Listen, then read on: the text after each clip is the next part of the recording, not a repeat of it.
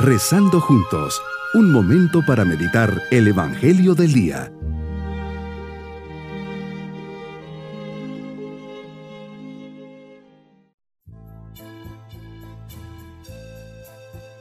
En este día, miércoles de la octava de Pascua, llenos de la esperanza que nos trae la resurrección del Señor, comencemos esta oración inclinando nuestro corazón hacia ti.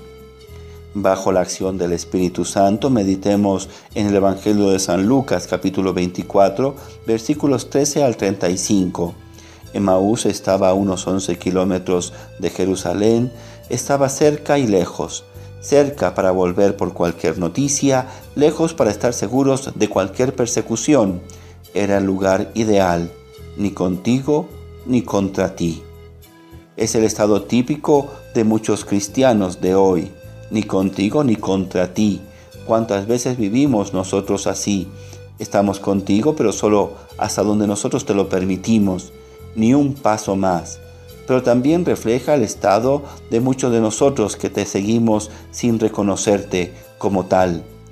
Muchos de nosotros, como los de Maús, vivimos lamentablemente con el Cristo de una esperanza muerta Caminas junto a nosotros, nos enseñas, nos revelas tantas cosas y como estamos en nuestro mundo, embotados en nuestros problemas y circunstancias, no nos percatamos que eres tú quien camina a nuestro lado.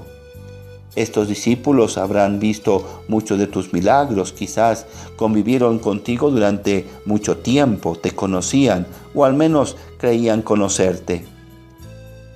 ¿Por qué se fueron a Emaús? Ellos mismos nos lo dicen. Lo de Jesús el Nazareno, que fue un profeta poderoso en obras y palabras delante de Dios y de todo el pueblo. Nosotros esperábamos. Llevaba muchos años contigo y aún no te reconocían como el Mesías.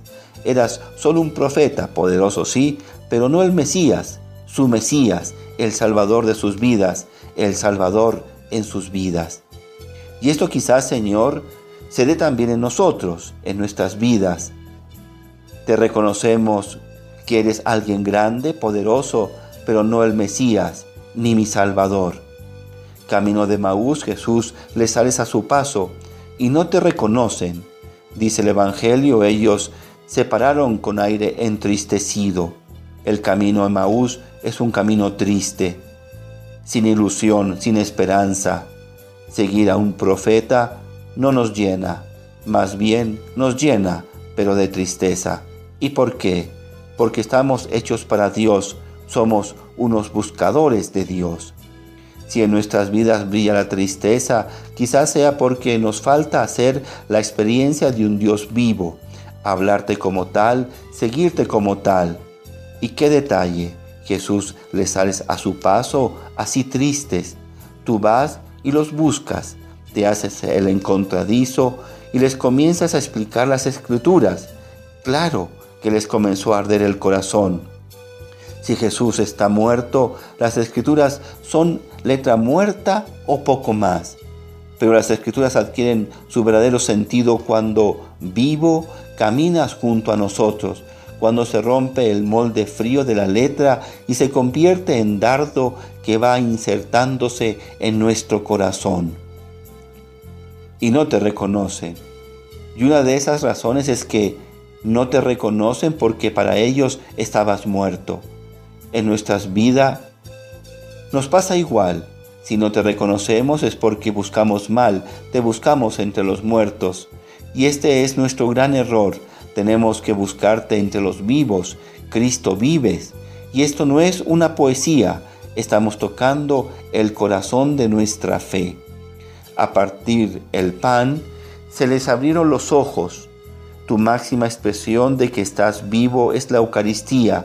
Estos dos de Emaús descubrieron al amigo precisamente al partir el pan en la Eucaristía. Ojalá nosotros nos enseñemos a reconocerte en la Eucaristía. Ahí estás realmente presente Ojalá la Eucaristía nos vaya abriendo los ojos para que encontremos a Dios en nuestras vidas, a un Dios vivo, cercano, que está a nuestro lado. Mi propósito en este día es recobrar la esperanza, darle sentido a mi fe con la resurrección de Cristo, verlo, sentirlo y experimentarlo en la Eucaristía. Haré una visita especial al Santísimo. Mis queridos niños, Jesús se les aparece a los dos discípulos que regresaban decepcionados hacia Emaús, pues su maestro había muerto en una cruz. Jesús resucitado se les aparece y no lo reconocen. Jesús poco a poco les va tocando el corazón, les explica las escrituras hasta que llegando al pueblecito, lo invitan a quedarse.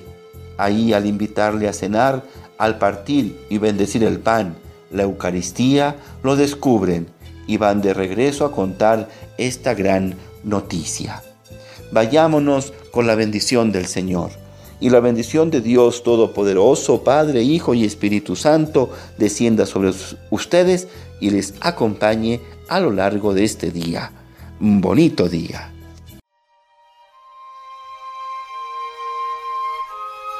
Hemos rezado junto con el Padre Denis Doren, Legionario de Cristo.